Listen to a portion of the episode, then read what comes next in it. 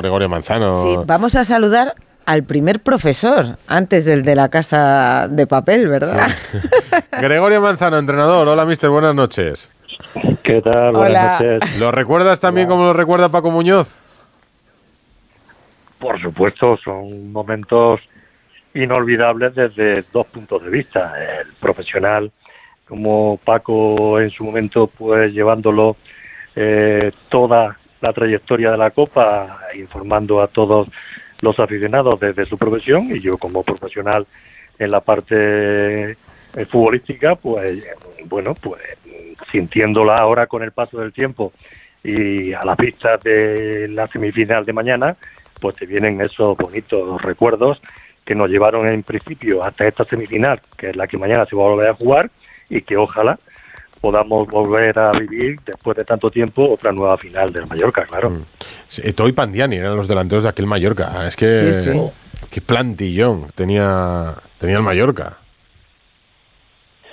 Hombre, pues al final la verdad es que la plantilla que consiguió esta copa eh, costó hacerla en un principio porque no fueron unos principios muy halagüeños eh, porque, como te digo, pues tanto Pandiani como Arturo Flores, eh, la sanción que acarreaba de todo del año anterior no lo pudimos tener, con decirte que los tres primeros partidos de liga los perdimos y yo pensé que volvía a mi casa más pronto que tarde, ¿no?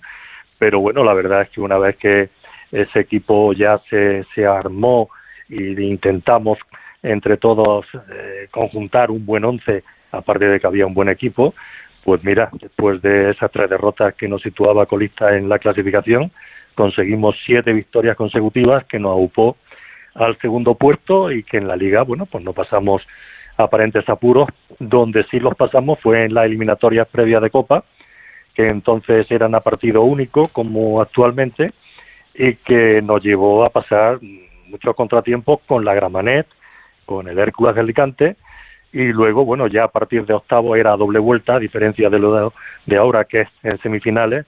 En octavo eliminamos al Real Valladolid. En cuarto creímos que ahí terminaba nuestra andadura cuando nos tocó con el Real Madrid, cosa que conseguimos avanzar.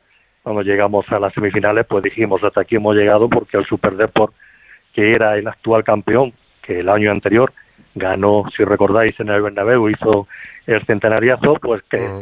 era un equipo muy fuerte y pensábamos que íbamos a llegar hasta ahí, pero mira, eh, lo eliminamos siendo el partido de vuelta en Somos y pasamos a esa final histórica recordada y tan añorada por todos, claro. Bueno, 4-0, ¿eh? le ganó el Mallorca de Goyo Manzano al Real Madrid después de haber empatado en el Bernabéu.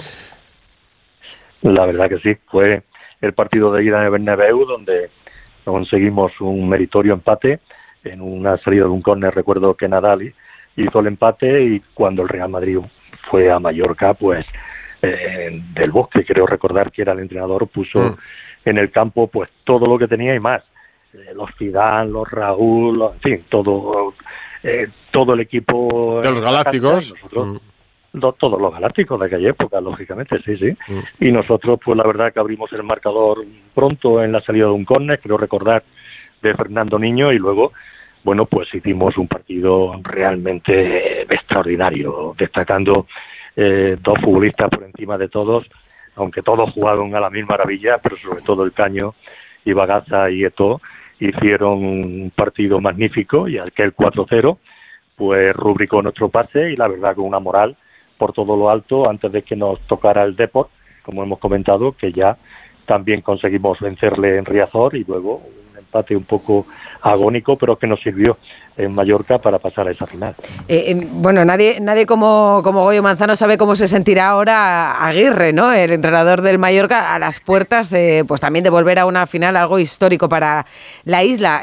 yo no sé si tiene alguna relación con él, si ha hablado con él, porque estos días, pues desde que se clasificó se ha recordado mucho, ¿no? esas finales, esas tres finales que, ha jugado el Mallorca en, en la Copa. No, no he tenido, bueno, cuando nos hemos enfrentado y hemos coincidido en algún evento sí, pero, pero no he tenido oportunidad de hablar con él y supongo que ahora, pues lógicamente como nos ocurre a los entrenadores cuando estamos en la antesala de partidos importantes, eh, sobre todo en este tipo de, de competición, que, que, que, es la antesala de una final que es el sueño de muchos equipos cuando comienza la competición, que es un partido único porque el vivirlo no es comparable con nada ni con cualquier otro y supongo que mañana, pues lógicamente Javier estará pensando, eh, como siempre pensamos los entrenadores, que no se va a cerrar el partido mañana, eh, va a ser muy difícil, yo creo que va a ser un partido eh, muy igualado y que hay un partido de vuelta y es una eliminatoria de 180 minutos y es muy importante el mantener vivo el marcador y si es favorable mucho mejor de cara a San Sebastián, que la Real Sociedad hoy por hoy, junto con el Atlético de Madrid, es el único equipo en España que está actualmente en las tres competiciones y eso dice mucho del equipo de Tierra y por tanto va a ser un duelo bonito donde yo no descarto que el Mallorca pueda eh, pasar a la final. Eh, ha mencionado al Atlético, eh, usted fue el último entrenador antes de la llegada de, del Cholo Simeone y la semana pasada el profe Ortega anunció que deja el equipo y le nombró en su vídeo de despedida. Sí, claro, bueno, el profe Ortega y yo coincidimos precisamente después de la etapa en Mallorca, cuando voy al Atlético de Madrid y al llegar pues me hablan de las buenas referencias que hay en la casa de él, porque ya antes había estado trabajando con Marcos Alonso mm. en una anterior etapa. Eh, hablamos, evaluamos y analizamos la situación y se incorpora al cuerpo técnico para trabajar conmigo eh, en esa temporada, efectivamente. Y posterior nos marchamos a trabajar a Málaga, aunque no terminó eh, la temporada en su totalidad y por tanto, lógicamente, yo guardo un, gratísimo recuerdo de él y agradezco su palabra el otro día en esa despedida que ha hecho con antelación, por supuesto, en una trayectoria magnífica como profesional y en su currículum como el Atlético Madrid, yo creo que va a ser muy difícil que haya otro operador físico que pueda igualar todo lo que ha conseguido. Por tanto, agradecerle sus palabras y desearle mucha suerte en el futuro, claro. Pues Gregorio Manzano, Goyo Manzano, mister, eh, histórico de nuestro fútbol, más de 400 partidos solo en primera división. Eh, recordamos buenos tiempos de aquel Mallorca de principios de siglo. Un abrazo. A vosotros, Gracias, Ha, hablado también algo